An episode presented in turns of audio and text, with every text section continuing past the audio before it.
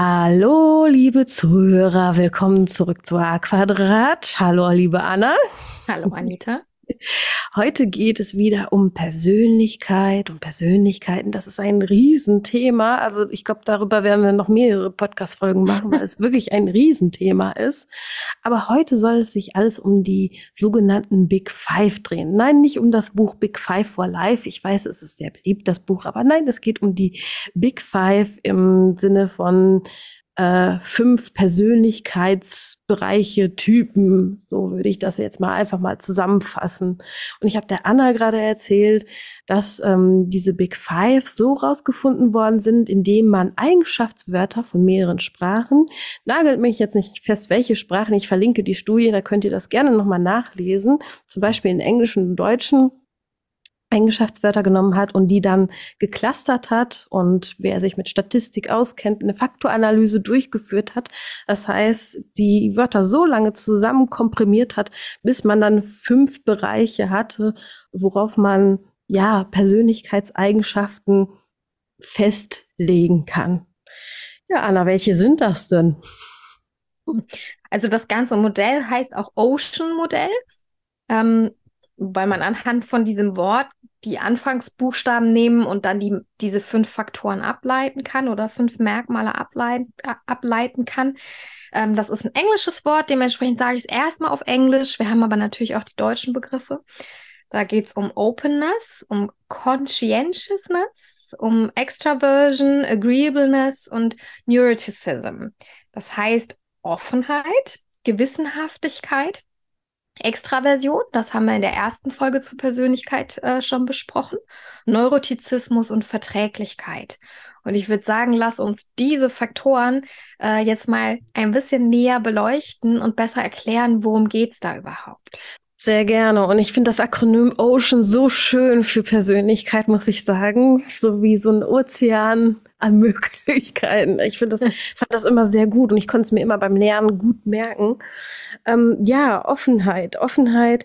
Ähm, die, diese Persönlichkeitstypen ähm, kann ja sowohl ins eine Extrem als auch ins andere Extrem. Es ist ja ein Kontinuum, genauso wie mit allem anderen auch, mit gesund und krank. Also es gibt nicht nur gesund und krank, es gibt auch ein bisschen krank, ein bisschen gesund, genauso wie ein bisschen offen und viel offen. Und es kann in verschiedene Richtungen ausschlagen, so wie ich es noch in Erinnerung habe.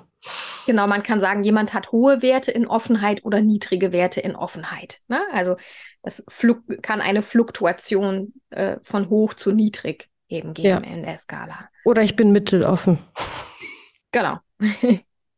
ja, oder genau. Magst du, bisschen, magst du ein bisschen beschreiben, was jemanden ausmacht, der hohe Werte bei Offenheit hat?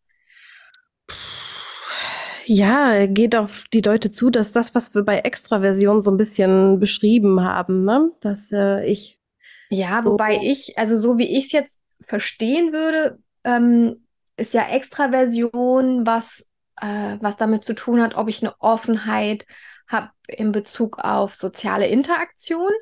Aber Offenheit würde ich eher verstehen, als ob ich jemand bin, der generell neugierig ist, der wissbegierig ist, der experimentierfreudig ist, sich für Kunst interessiert. Ähm, Menschen mit hohen Werten auf dieser Offenheitsskala, die hinterfragen äh, Normen, hinterfragen Autoritäten, sind sehr unabhängige Personen. Die mögen lieber Abwechslung als Routine. Na, die langweilen sich dann, wenn es Routine äh, gibt. Die sind auch ganz, ganz aufmerksam für die Emotionen, die sie selber haben, für Emotionen anderer Menschen. Ähm, Im Gegensatz dazu sind Menschen, die niedrige Werte haben bei Offenheit, eher, ähm, haben eher eine konservative Einstellung und ja, denken eher konventionell. Das heißt, in vorgegebenen Strukturen und Bahnen bewegen die sich eher und die brechen ähm, ja nicht so aus. Ne? sind weniger kreativ und fantasievoll. Naja, aber ich kann auch offen sein und trotzdem konservativ sein. Also ich gebe dir recht, dass es äh, schon Unterschiede gibt, aber ähm, die sind nah beieinander, Offenheit und Extraversion.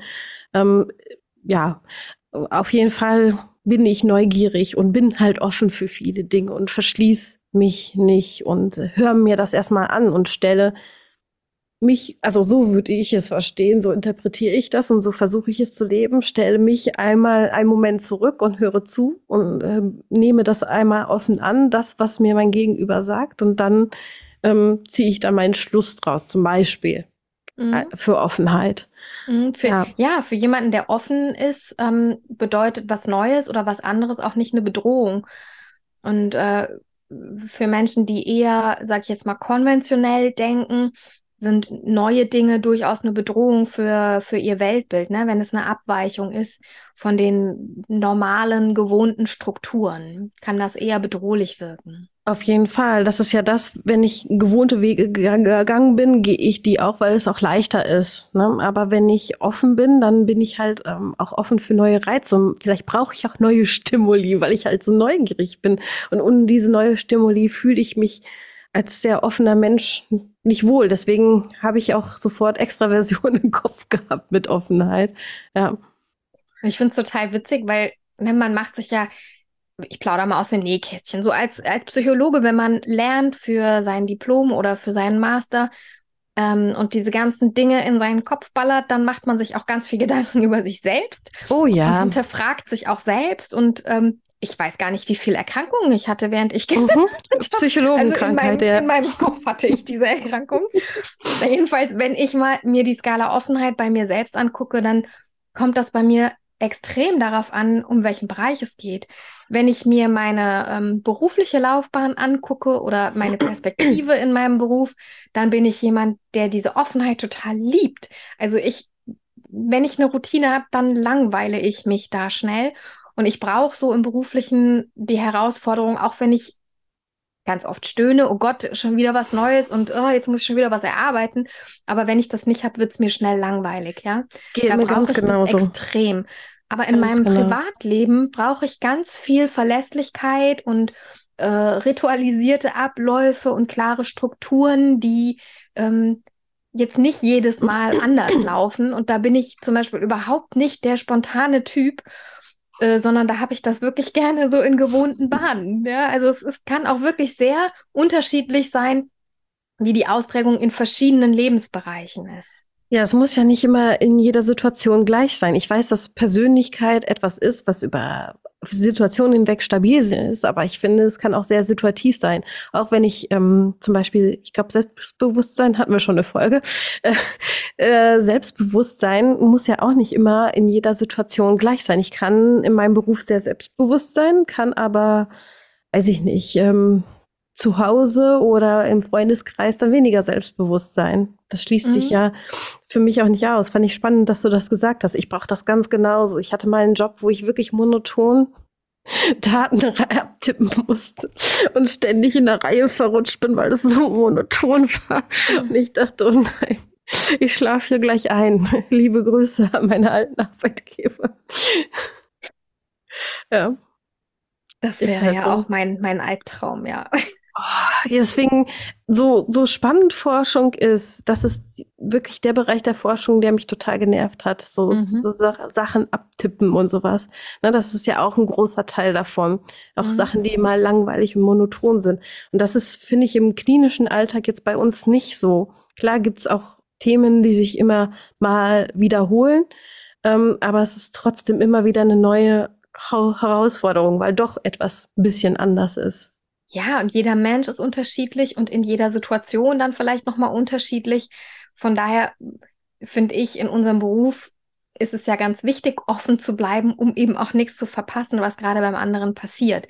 Also ich finde, Offenheit ist eigentlich eine Voraussetzung, um in unserem Beruf arbeiten zu können. Sehe ich eigentlich auch so, auch in einem anderen Beruf. so, genug gehustet. Gewissenhaftigkeit, ja, mhm. die Neigung zur Disziplin, zu hoher Leistungsbereitschaft, Zuverlässigkeit, ähm, dass man genau penibel beachtet, auch etwas einzuhalten. Das ist das eine, an eine Extrem, das andere Extrem, dass man ähm, ja, schluderig ist, sage ich mal, um, umgangssprachlich. Ja. ja. Was ich interessant fand, ist, dass ähm, der von uns beiden sehr geschätzte Raffaele Bonelli, das ist ein Wiener Psychiater und Psychotherapeut, sich damit auseinandergesetzt hat mit diesem Thema Gewissenhaftigkeit. Und ähm, man könnte denken, Gewissenhaftigkeit heißt Perfektionismus. Und Perfektionismus ist ja was, was eher negativ besetzt ist im Sinne von, boah, das, du, du stehst dir damit selber im Weg, du machst dir das Leben selbst schwer. Das ist was Dysfunktionales, Perfektionismus. Mm. Und Bonelli sagt eben, es gibt einen Unterschied zwischen diesem dysfunktionalen Perfektionismus und einem funktionalen Perfektionsstreben. Ja, er unterscheidet es ganz klar und sagt, Gewissenhaftigkeit ist nicht dieser dysfunktionale Perfektionismus, sondern ist eine intrinsische Motivation, etwas gut zu machen. Und hat nichts ja. damit zu tun, dass man sich abstraft, wenn es nicht perfekt und in Reihe und Glied ist. Mhm, sondern dass ich es Gewissen, also nach bestem Wissen und Gewissen meine Sachen mache. Genau. Weil es mir wichtig ist, weil ich ja. weiß, ne, es, es ergibt einen Sinn, was ich da ja. tue. Ja, auf jeden Fall. Das ist ja auch eine gute Eigenschaft. Total, total. Und Gewissenhaftigkeit ist auch von den Big Five die ähm, das Merkmal, das Persönlichkeitsmerkmal, was am ehesten beruflichen Erfolg voraussagen kann. Also wenn es an Gewissenhaftigkeit fehlt, dann ähm, ist die Wahrscheinlichkeit, dass man beruflich sehr erfolgreich ist, eher gering. Für berufliche erfolgreich, äh, mir fällt gerade das, das Nomen dazu nicht ein für beruflichen Erfolg, sage ich es einfach so. ist auch okay so. Ich wollte Erfolgreichigkeit sagen oder sowas. Erfinden wir neue Wörter, das ist auch gut. Für beruflichen Erfolg ist Wort, es wichtig. Wort des Jahres 2023, Anna. Es ist wichtig, tatsächlich gewissenhaft zu sein und ähm, ne, dieses innere Streben danach zu haben, etwas gut zu machen. Ja. So. ja. Jetzt der Satz fertig. Ja. Ja, also ich finde, bei allen Sachen, die wir besprechen, muss man wirklich aufpassen, wo finde ich die Balance. Ne? Bei dem einen schlage ich mehr aus, bei dem anderen weniger, bei dem anderen noch weniger, bei dem anderen in der Mitte. Situationsbedingt, das fließt alles so ineinander. Ne? Mhm. Ich finde es halt auch spannend, dass man innerhalb ähm, der Faktoranalyse diese fünf Sachen rausgefunden hat sprachübergreifend. Also wie gesagt, ich weiß nicht, welche Sprachen alle da genommen worden sind, aber dass es sprachübergreifend diese Faktoren da sich herauskristallisiert haben, das finde ich so faszinierend. Mm, ja, eben, es scheint wirklich was Grundlegendes, ähm, Übergreifendes, Kulturübergreifendes zu sein, ne? Ja. Ja, äh, ja jetzt waren wir beim C. Ah, jetzt sind wir die Extra-Version, äh, die haben wir ja das letzte Mal schon ausführlich besprochen. Da gehen wir jetzt nicht mehr drauf ein, würde ich sagen. Ja. Wer sich dafür ja. interessiert, kann die erste Folge einfach nochmal hören zu Persönlichkeit. Genau. Nur kurz Neigung zur Geselligkeit und ähm, halt hat mit Offenheit auch zu tun. Also Leute, die eher so, ah, ich sag's mal überspitzt, so auf die Bühne gehen. Also gefühlt fühlt sich das so an. Ne? Also ich gehe dahin. Ja, genau. Dann sind wir beim Neurotizismus, ein Faktor, den ich in unserer Arbeit auch ganz wichtig finde, Anita, mhm. weil es hier um ja, so die, die emotionale Stabilität oder Destabilität geht. Ne? Es geht um, also Menschen mit hohen Werten beim Neurotizismus sind sehr reizbar, sind, äh, sind launenhaft, sind nervös, sind eher unsicher, verlegen, traurig, melancholisch, sind anfälliger für Stress, hm, auch so von der Stimmung, sie sind eher unzufrieden. Und ähm, bei Neurotizismus, hohen Werten von Neurotizismus, gibt es einen starken Zusammenhang zu Angststörungen und zu Depressionen. Ja, ja, auf jeden Fall. Ist auch sehr wichtig. Genau, spielt in unserem äh, klinischen Alltag eine große Rolle. Menschen, die eher höhere Werte äh, im Bereich Neurotizismus haben. Ja, dann ist es halt auch wichtig, in gewissen Punkten geringere Werte zu haben als, also jetzt der Klient zum Beispiel. Ja. Ja, ich merke auch, dass ich auch mit den Jahren, ich weiß nicht, wie es bei dir ist, immer mh, hm, gelassener und ruhiger geworden bin und dass sich dann diese Eigenschaften ähm, verschoben haben mit dem Alter. Dass ich, ähm, als ich jünger war, es, die Sachen sich anders aus geprägt haben als jetzt mit zunehmendem Alter und zunehmender Erfahrung oder auch in meiner beruflichen Erfahrung, würde ich jetzt mhm. mal behaupten. Ja, und das ist auch eines der Prinzipien von Persönlichkeitsentwicklung, nämlich das sogenannte Fälligkeitsprinzip, dass wir Menschen mit, mit zunehmendem Alter zum einen ähm, angenehmer, verträglicher werden, sage ich jetzt mal, aber auch ähm, emotional stabiler. Ja, Nicht bei allen Älteren, aber bei vielen. ja, auf jeden und, Fall. Ja, und wir entwickeln einfach eine stärkere Identität, ne? Wir werden reifer. Das ist so, mit 20 bist du weniger ausgereift in deiner Persönlichkeit als mit 50. Das ist ja auch physisch so. nicht. Ich bin ja auch physisch, also Gehirnentwicklung, die ist ja auch noch nicht so weit. Klar, Gehirn entwickelt sich immer, klar, aber halt so, dass ich meine äh, Triebe vernünftig unterdrücken kann. Klar kann ich meine Triebe mit 20 schon unterdrücken, aber ne, die Gehirnentwicklung, je nachdem, wer da ist, entwickelt sich ja da noch gerade so oder wird da gerade fertig, sage ich mal, in Anführungszeichen. Genau, genau. Also die körperliche Entwicklung ähm, spielt da eine große Rolle.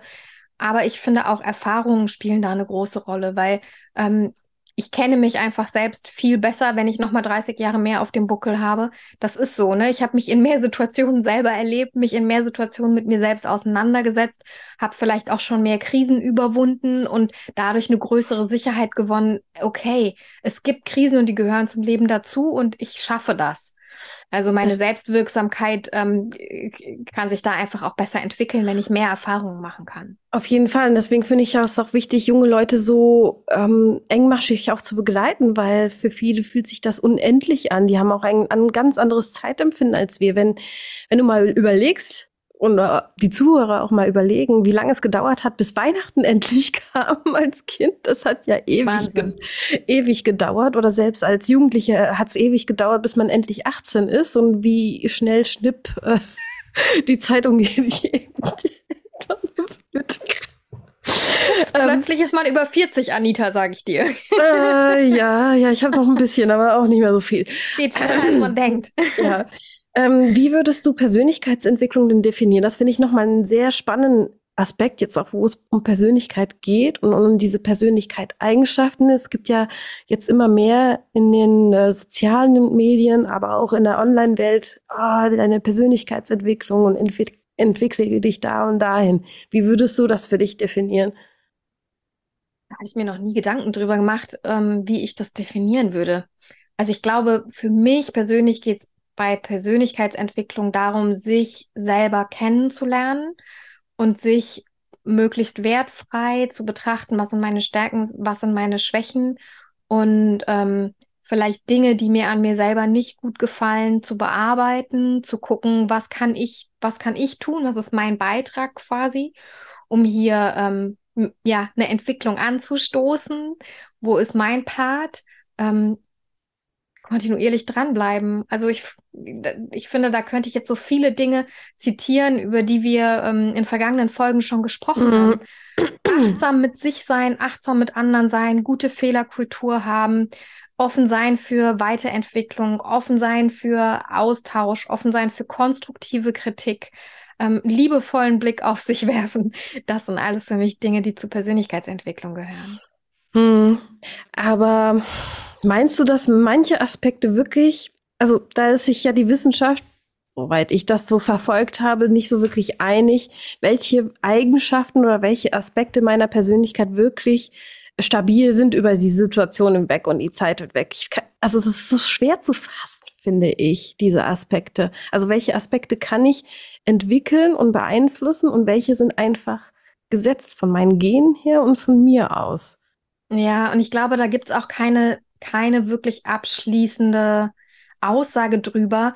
Wir haben ja das letzte Mal bei Persönlichkeit auch über diese Zwillingsstudien gesprochen, wo sich schon zeigt, ähm, je nach Alter spielen eben mehr die Gene oder mehr die Umwelt eine Rolle. Ähm, Persönlichkeitsmerkmale sind in der Regel recht stabil. Gerade wenn wir uns diese Big Five angucken, sind die recht stabil, aber sie sind nicht in Stein gemeißelt. Also Persönlichkeit ist nicht komplett äh, Gott gegeben und unbeeinflussbar. Das ist nicht so und du kannst immer an dir arbeiten. Und wenn du nicht daran arbeiten kannst, dass ähm, dich Dinge ärgern, kannst du aber daran arbeiten, wie du mit diesem Ärger umgehst. Auf jeden Fall. Wo ich mich auch wieder frage, Persönlichkeiten oder je nachdem, welche Persönlichkeit ich gerade bin, auch sehr stark, vielleicht ist das ein Thema für eine nächste Folge, mit meinen Rollen oder die Rollen, die ich auslebe, dann ja. zu tun haben. Ob ich jetzt gerade Mama, Psychologin, Ehefrau, Freundin, Nachbarin. Mhm, absolut. Wir haben Kunde ganz, an der Kasse bin. Wir haben ganz viele verschiedene Hüte auf, immer je nachdem, in welcher Situation, in welcher Konstellation wir uns befinden. Absolut. Und das spielt dann auch nochmal eine große Rolle, ja. Da gebe ja, ich total recht. Aber ich merke auch an meinen Sohn, und der ist ja noch nicht so alt, dass es Faktoren gibt, die wirklich irgendwie unabhängig sind von den sozialen Einfluss, weil so vielen sozialen Einfluss hat er ja noch nicht gehabt. Er hat sozialen Einfluss gehabt, aber nicht so, dass man sagen könnte, okay, das ist jetzt von früher. ähm, das hat ihm keiner beigebracht. Das macht er einfach von sich aus. Aus genau, sich es gibt, raus. Es gibt, genau, es gibt eine Grundlage. Davon bin ich auch fest überzeugt. Es gibt eine Grundlage, wodurch die jetzt alles beeinflusst wird, durch Genetik, durch Epigenetik, durch ähm, äh, Henne und Ei und so. Erfahrungen und, und, und, ja. Also jedenfalls gibt es eine Grundlage, aber die Umwelt spielt auch mit eine Rolle. Die Umwelt spielt insofern eine Rolle, dass sie Faktoren, die da sind, begünstigen oder unterdrücken kann. Sie kann sie nicht komplett um 180 Grad drehen. Jemand, der introvertiert ist, wird nicht übermorgen extravertiert sein. Das passiert nicht. Ja, aber jemand, der mega introvertiert ist und dem es total Angst macht, im Kontakt mit Menschen zu sein, kann insofern geholfen werden, dass diese Angst, dass er mit dieser Angst umgehen lernt. Mhm. Oder wenn ich zu sehr hoch im Neurotizismus bin, dass ich dann ein bisschen ja, ein Mittelmaß finden kann oder niedriger. Genau, mehr äh, Stabilität emotional entwickeln. Cool. Ja. ja. ganz genau. Ah, so, einen ja. Faktor haben wir noch, Anita, den letzten. Die Verträglichkeit. Ach, die Verträglichkeit. Ach, späte Stunde. Ihr wisst jetzt nicht, wie spät es gerade ist. ihr wollt nicht wissen, wie spät. Ihr sollt es nicht wissen. Nein, nein, nein. Bei euch ist es wahrscheinlich sehr früh, wenn ihr die Folge hört. genau. Bei, bei, bei der Verträglichkeit geht es darum, wie hilfsbereit jemand ist, wie mitfühlend, wie warmherzig, wie nett, wie vertrauensvoll, wie kooperativ, wie nachsichtig äh, äh, im Gegensatz dazu streitbar, egozentrisch, misstrauisch, total wettbewerbsorientiert und nicht kooperativ.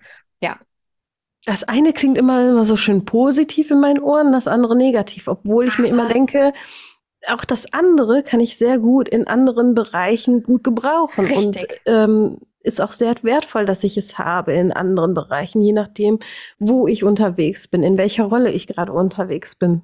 Absolut. Und wenn wir überhaupt keine Wettbewerbsorientierung auf der Welt haben, kommen wir nicht gut vorwärts. Also wir brauchen ja. auch eine Wettbewerbsorientierung. Und das ist total wichtig, dass du das ansprichst, Anita, weil es geht nicht darum zu sagen, das eine ist erstrebenswert und gut und das andere ist pfui-bah. Ja. Ähm, ne? Es hat alles immer, es hat immer alles gute Gründe. Und ähm, die, die richtige Mischung macht es einfach. Und es, es können nicht, wenn alle Menschen immer gleich sind, das, dann gibt es keine Entwicklung mehr. Mm -mm. Und es mm. ist auch total wichtig, dass wir unterschiedlich ausgeprägte Persönlichkeitsmerkmale haben. Dadurch entsteht durchaus auch mal Reibung, aber Reibung erzeugt Wärme. Sehr schön. Ja, ja, auf jeden Fall. Ja, wir brauchen auch Wettbewerb. Ich glaube, wenn wir keinen Wettbewerb oder Konkurrenzdenken auch gehabt hätten, wie du schon sagst, hätten wir vielleicht manche Dinge nicht erfunden. Ja. Oder nicht so schnell. Ja. Zum Beispiel. Ich. Es kommt immer darauf an, an welcher Stelle ist was, äh, wird was gebraucht. Und ähm, jemand, der prinzipiell sehr kooperativ ist, für den kann es aber auch gut sein, an der einen oder anderen Stelle mal mehr wettbewerbsorientiert zu agieren. Mhm. Es gibt auch verschiedene Modelle von diesen äh, Eigenschaften. Kennst du auch dieses Disk-Modell?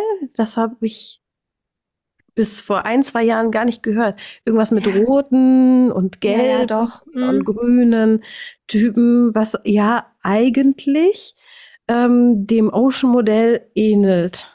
Das ähnelt dem sehr, ja. Es gibt so Ableitungen, ähm, da gibt es nochmal, gibt es auch Meyer-Briggs zum Beispiel, der sich dann nochmal nach ähm, einer Unterteilung von, von Jung ableitet. Hm, ja, gibt es, genau, gibt es noch verschiedene Modelle, wobei ich denke, wenn man die Big Five gehört hat, und verstanden hat, hat man schon sehr viel über Persönlichkeitsstrukturen verstanden. Ja. ja, auf jeden Fall. Und ich finde, dann kann man das auch auf andere Modelle übertragen oder halt nur weiß ich nicht, Details daraus ziehen. Also es ist mir aufgefallen, dass es sich halt sehr ähnelt, nur halt mhm. mit einer anderen Beschreibung und mit einer anderen Abstufung vielleicht ein bisschen. Ja, Aber auch die anderen Beschreibungen von Coaches oder so, die ich gehört habe, die ähm, Tiere nehmen zum Beispiel, um mhm. diese Eigenschaften zu beschreiben, ne? weil ähm, weil ich ja da unterwegs bin. Viele machen ja eine Zielgruppenanalyse von ihren Leuten, die sie erreichen wollen und dann ähm, werden die in Tierkategorien reingepresst.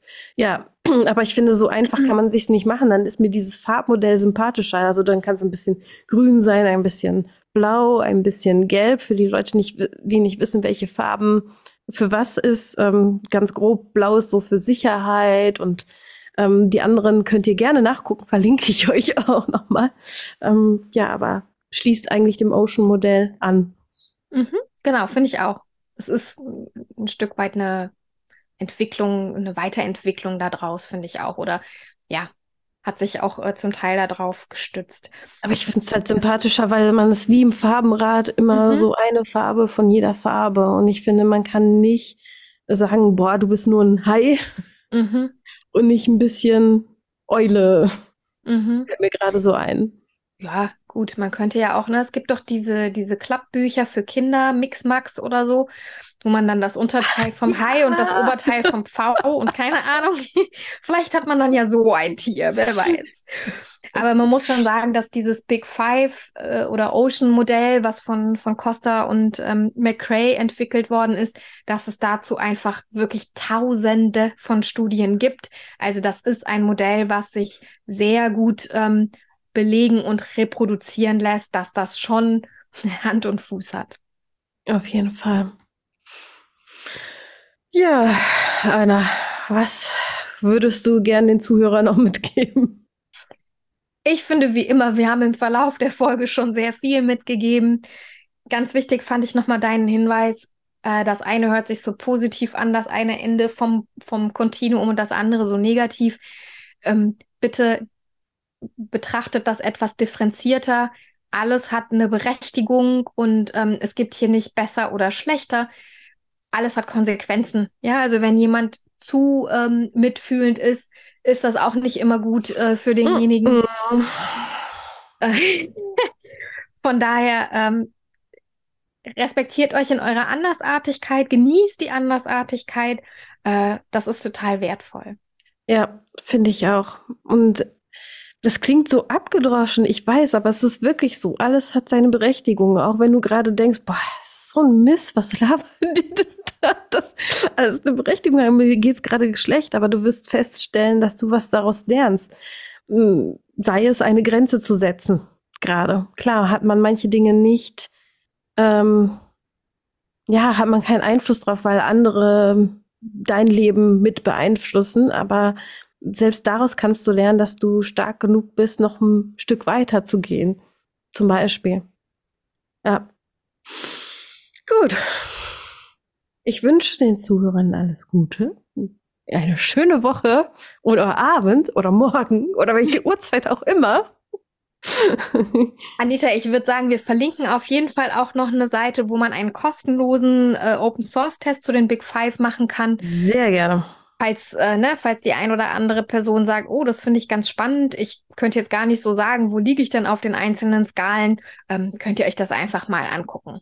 Und wenn ihr mit uns in Austausch kommen wollt, geht auf die Website, da erfahrt ihr alles zu unserem Präventionsgruppenprogramm oder ihr könntet auch eine Einzelsession bei uns buchen. Da könnt ihr auch nochmal auf den Link gehen und mit uns ins Gespräch kommen. Alles Gute, danke dir, Anna. Danke dir, Anita, wie immer schön. auf jeden Fall. Tschüss. Bis nächstes Mal. Tschüss. Bis nächstes Mal.